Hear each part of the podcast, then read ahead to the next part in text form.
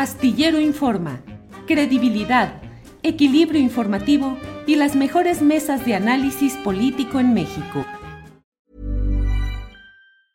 I'm Sandra, and I'm just the professional your small business was looking for. But you didn't hire me because you didn't use LinkedIn jobs. LinkedIn has professionals you can't find anywhere else, including those who aren't actively looking for a new job but might be open to the perfect role, like me.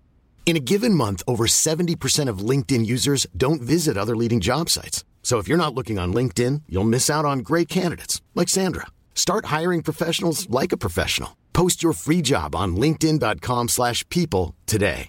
It's that time of the year. Your vacation is coming up.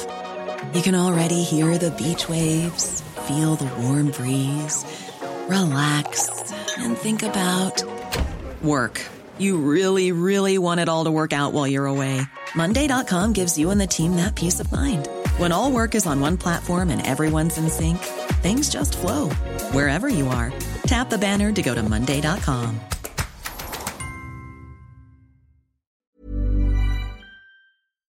Para que te enteres del próximo noticiero, suscríbete y dale follow en Apple, Spotify, Amazon Music, Google o donde sea que escuches podcast. Te invitamos a visitar nuestra página julioastillero.com. En el diario La Jornada se ha publicado, en el diario La Jornada se ha publicado una, eh, un artículo, un texto eh, bajo la firma de Santiago Nieto Castillo, el director de la Unidad de Inteligencia Financiera de la Secretaría de Hacienda y Crédito Público. No necesita mayor presentación el asunto. Usted sabe que Santiago Nieto Castillo es una pieza fundamental en toda la indagación respecto a asuntos de lavado de dinero, de uso irregular de dinero, de conexiones con corrupción interna o externa, en fin. El título del artículo es tras el dinero de García Luna. Y luego de una serie de explicaciones detalladas, técnicas importantes para tener todo este contexto, se anuncia que México va a presentar una demanda civil, la primera en su historia, la primera en su historia para empoderar al Estado mexicano eh, en el ejercicio de su derecho de recobrar en apego a la legalidad aquellos bienes y productos de delito generando efectos restitutorios y el impacto preventivo. En concreto, lo que está anunciando Santiago Nieto Castillo es que se va a presentar una demanda en Estados Unidos para tratar, para litigar, para exigir que la fortuna mala vida de Genaro García Luna sea integrada al erario mexicano y no que se quede en Estados Unidos. Es una batalla legal importante y yo diría no solo eso, sino justa y legítima, legítima y justa, porque resulta que eh, la fortuna, las fortunas de muchos de los jefes de estos grupos eh, de crimen eh, terminan siendo invertidas en bienes raíces, casas, residencias, empresas, acciones en Estados Unidos.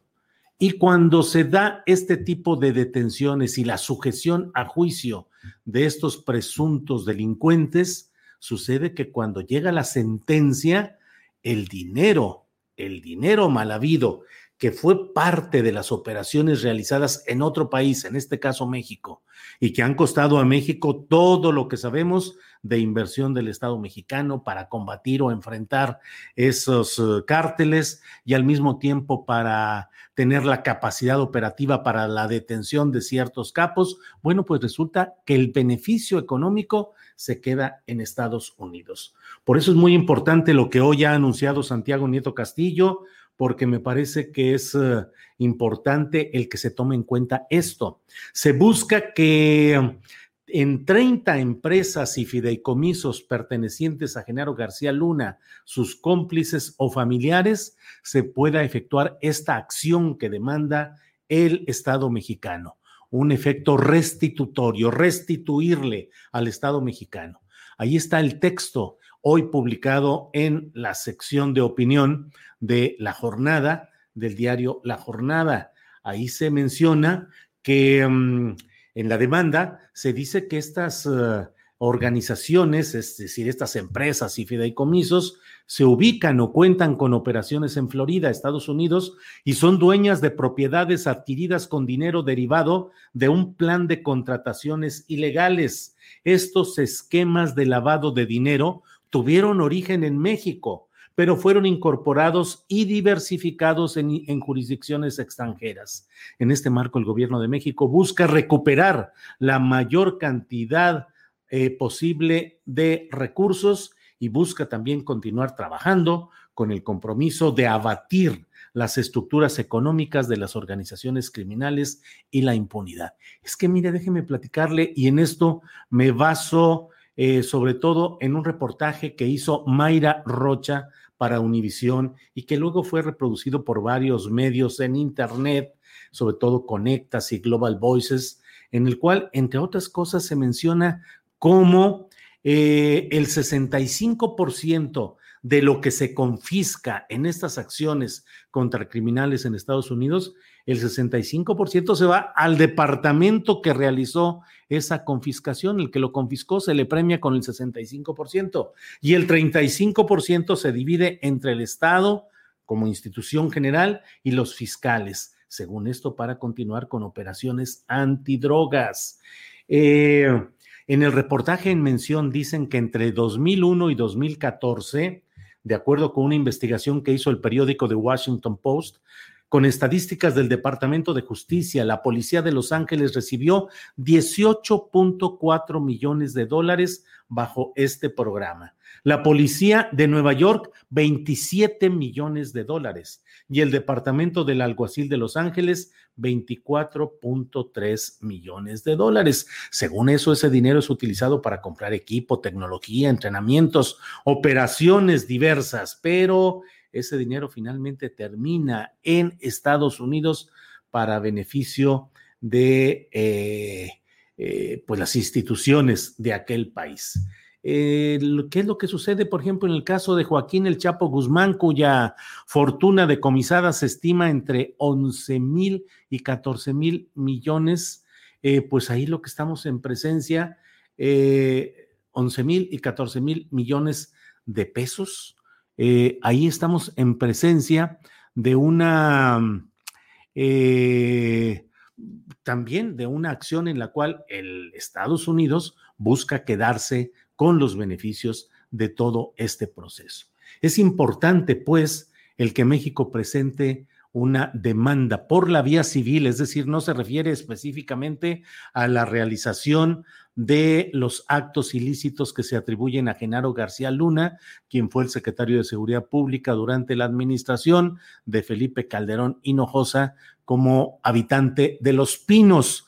En realidad, pues esta es una acción restitutoria que me parece a mí que bien vale la pena analizarla con cuidado y tener claro el hecho de que México tiene toda, toda la, eh, el derecho para demandar y esto va a llevarse una discusión larga y va a haber, va a sentar un precedente. Es muy probable que Estados Unidos se aferre al hecho de que ese dinero es para ellos, porque finalmente, pues es la pelea entre las organizaciones, entre la DEA, entre el FBI, en fin, para ver quién, quién se da, eh, se asigna el mérito de las capturas o detenciones para de esa forma eh, tener el 65% del fruto de esos decomisos. Entonces, pues resulta muy importante el que tengamos claridad en este hecho importante que pues fue publicado hoy en la mañana en la jornada y debo decirle que no he visto las reacciones o los comentarios que me parece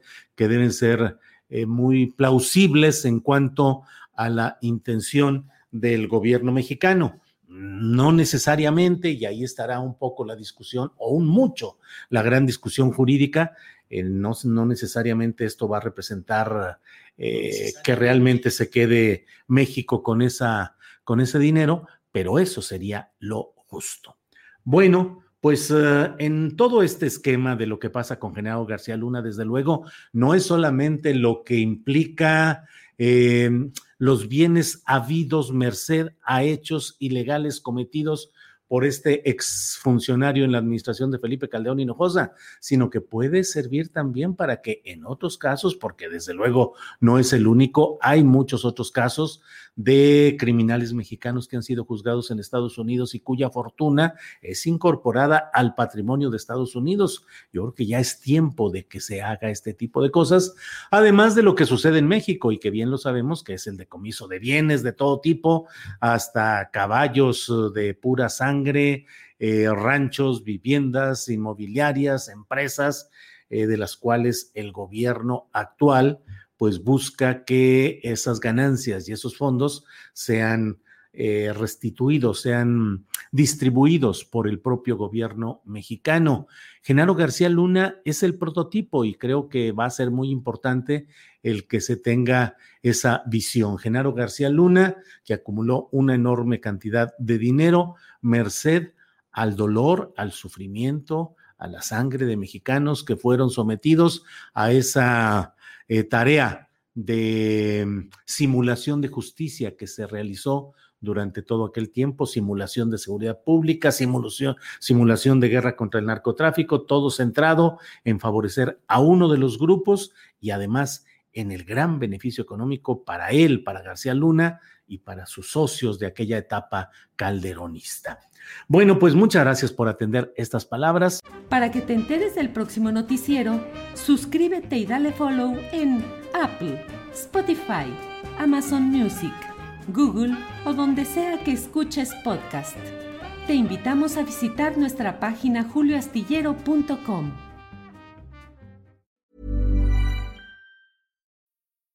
need mealtime inspiration, it's worth shopping Kroger, where you'll find over 30,000 mouthwatering choices that excite your inner foodie. And no matter what tasty choice you make, you'll enjoy our everyday low prices, plus extra ways to save, like digital coupons worth over $600 each week. You can also save up to $1 off per gallon at the pump with fuel points. More savings and more inspiring flavors make shopping Kroger worth it every time. Kroger, fresh for everyone. Fuel restrictions apply.